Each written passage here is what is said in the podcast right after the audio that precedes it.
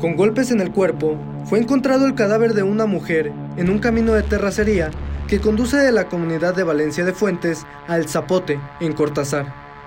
La víctima estaba como no identificada.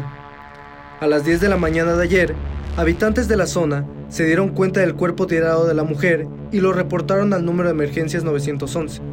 La policía municipal acudió al lugar del hallazgo y observó el cadáver a simple vista presentaba huellas de violencia. Los policías acordonaron la zona e informaron a los agentes de investigación criminal. Minutos después, llegaron los ministeriales y recabaron datos del incidente. Los habitantes mencionaron que el cuerpo ya tenía varias horas en el lugar.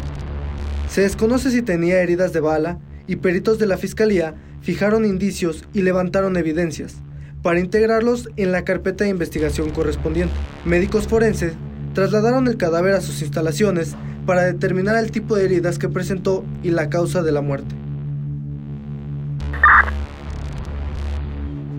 La Fiscalía General del Estado de Guanajuato y agentes de Michoacán capturaron a José Ramón, apodado El Mamer, uno de los presuntos implicados en el multihomicidio ocurrido en mayo del 2019 en este municipio. De acuerdo con la Fiscalía, el Mamer es identificado como generador de violencia en Guanajuato y se le adjudican diversos actos delictivos. El informe emitido por la dependencia estatal resume que la captura del presunto implicado es resultado del trabajo de investigación encabezado por agentes de investigación criminal en un operativo desplegado en Michoacán. El inculpado quedará a disposición de un juez a fin de que se resuelva su situación jurídica. Al detenido se le adjudican diversos actos delictivos, entre los que destaca el multihomicidio registrado el 15 de mayo de 2019 en el municipio de Acámbaro, adentro de una mueblería donde fueron ejecutados a balazos tres hombres y una mujer.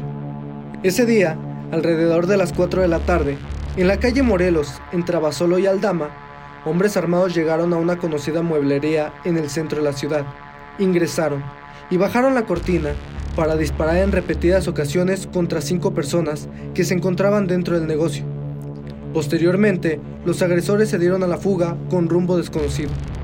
A la llegada de la policía, encontró a cinco personas lesionadas por arma de fuego.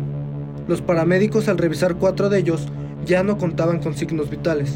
Un empleado estaba con vida y fue trasladado a un hospital. Los cinco lesionados en la explosión de pirotecnia en el tianguis de la colonia Fobiste se encuentran estables pero delicados de salud. La Fiscalía General del Estado informó que en las primeras indagatorias de agentes del Ministerio Público se estableció que los heridos de 54, 30, 11, 2 y 4 años presentan quemaduras. Su estado de salud es estable pero delicado, ya que presentan heridas en cuello, manos y piernas.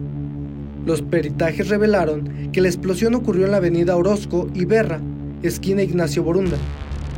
Una estructura de un puesto presentó daños por el incendio y antes del incidente los comerciantes vendían pirotecnia y artículos navideños. Tras la explosión en el puesto se podía observar restos de explosivos sin detonar.